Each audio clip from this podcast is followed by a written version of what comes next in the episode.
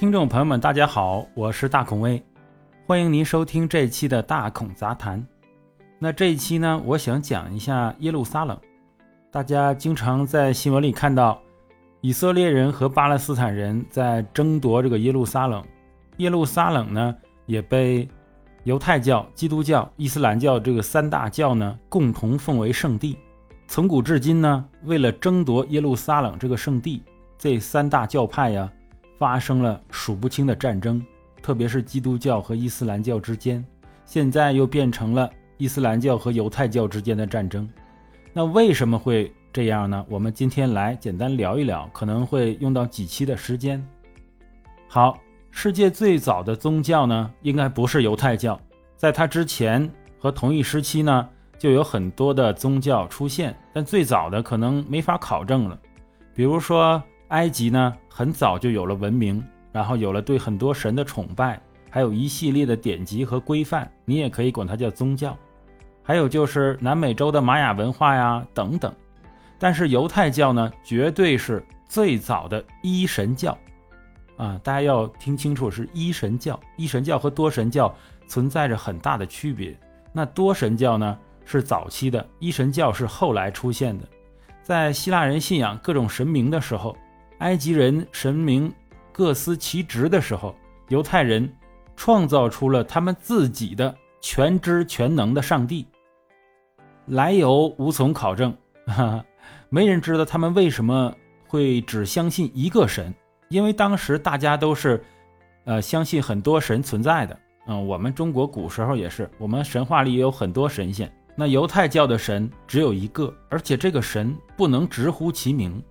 哎，这种习惯早在埃及神话里就有。埃及神话里说到，如果你得知了神的名字，你会拥有他的力量。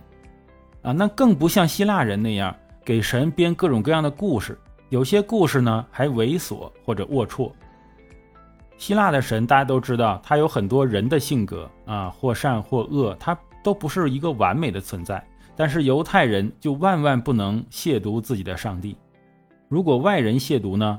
也是不可容忍的，这种现象在多神教里面一般是不会发生的。在多神教里面，如果你说哪个神不好的话，一般没人会拔刀来捅你。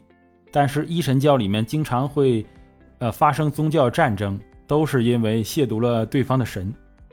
更讨人厌的是呢，他们不允许其他人信仰他们的神，因为这个神明啊，只保佑犹太人，只是犹太人的神。他只跟犹太人立定了契约。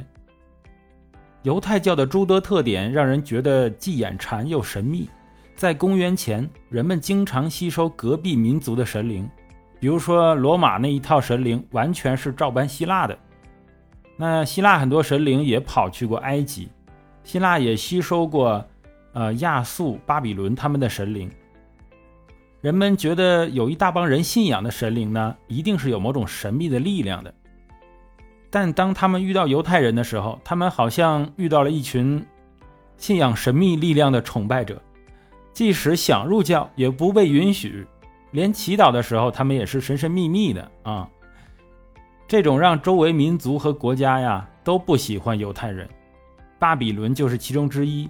后来他们灭了犹太人的国家，将他们集体俘虏作为奴隶，长期在两河流域做苦役。据传说，犹太教系统性的形成，也就是在这个时期，人民在极度无助的情况下，更相信上帝的存在。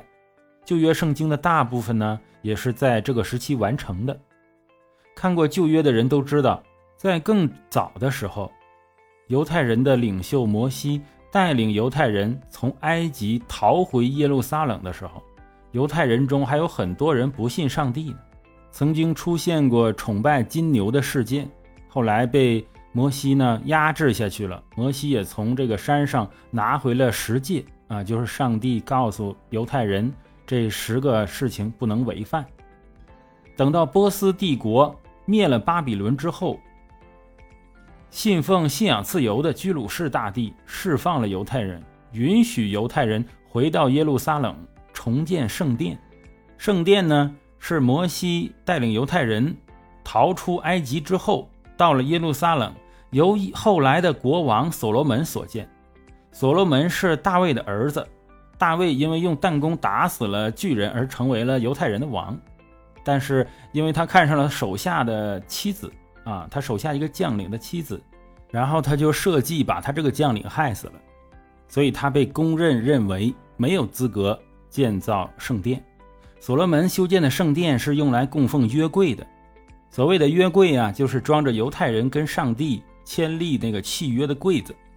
犹太人对上帝的信仰，让他们不惜重金供奉圣殿，让圣殿不但金碧辉煌，而且放了很多的金银财宝，连烛台都是金子做的，这让周围的国家非常的觊觎啊。终于，犹太人的国家后来还是被灭了，直到罗马帝国衰落，它也始终只是罗马的一个行省。至于犹太人为什么选择耶路撒冷来定居？为什么选择圣殿山作为他们的圣地？原因很简单，那就是上帝的意思。好了，那耶路撒冷为什么又称为基督教的圣地呢？